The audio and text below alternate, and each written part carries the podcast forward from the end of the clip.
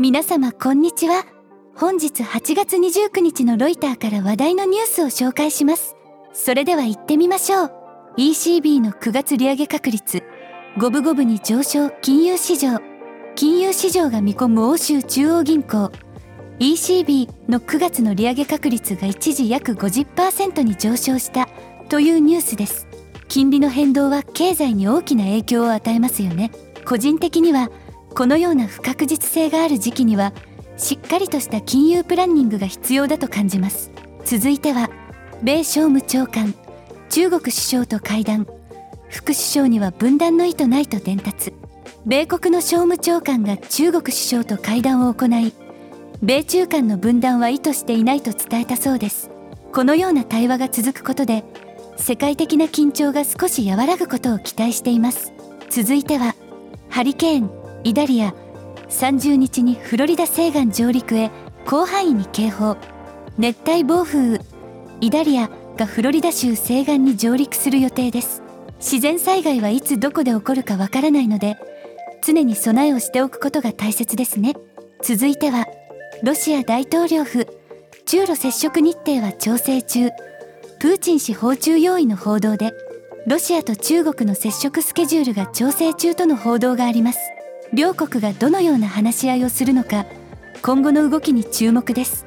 続いてはフランス財務省中国の経済状況に懸念表明。フランスの財務省が中国の経済状況に対して懸念を表明しました。世界経済に与える影響が大きいので状況をしっかりと把握する必要があります。続いてはウクライナ学校で授業を受けられる子どもは約3割ユニセフ。ウクライナで学校への攻撃が続いており学校で授業を受けられる子どもが減少している状況です。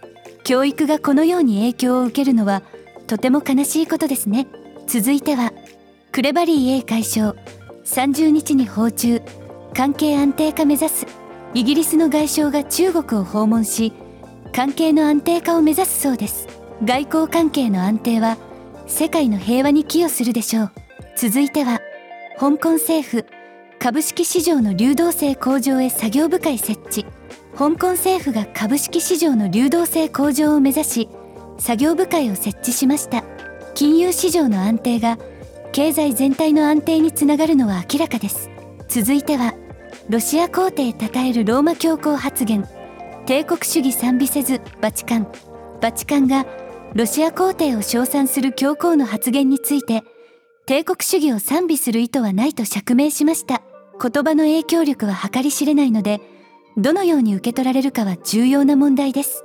続いては高齢化進む韓国。労組が定年延長を相次ぎ要求。背景に高い貧困率。韓国で高齢化が進んでおり労組が定年の引き上げを求めています。社会保障の問題は多くの国で共通の課題となっていますね。続いては中国碧桂園。30日に上期決算発表。キャッシュフローに注目。中国の大手不動産開発会社が上半期の決算を発表する予定です。不動産市場も経済に大きな影響を与えるので注目が集まっています。続いてはプーチン大統領。プリゴジン氏の葬儀に出席せず報道官。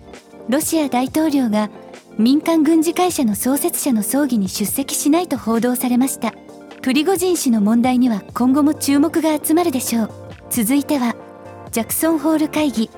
コロナ後の世界経済に厳しい見方。ジャクソンホール会議でコロナ後の世界経済に厳しい見方が出されました。新たな経済の形成が求められています。続いては日本政府の円買い介入再開はあるか。鍵はドル高値の水準と時期上野大作氏。円の価格について日本政府が介入する可能性についての議論があります。通貨の価値は個々の生活にも影響を与えるのでしっかりと注目しておきたいです。続いては金融庁。日本の金融政策。金利動向が地銀に与える影響把握へ。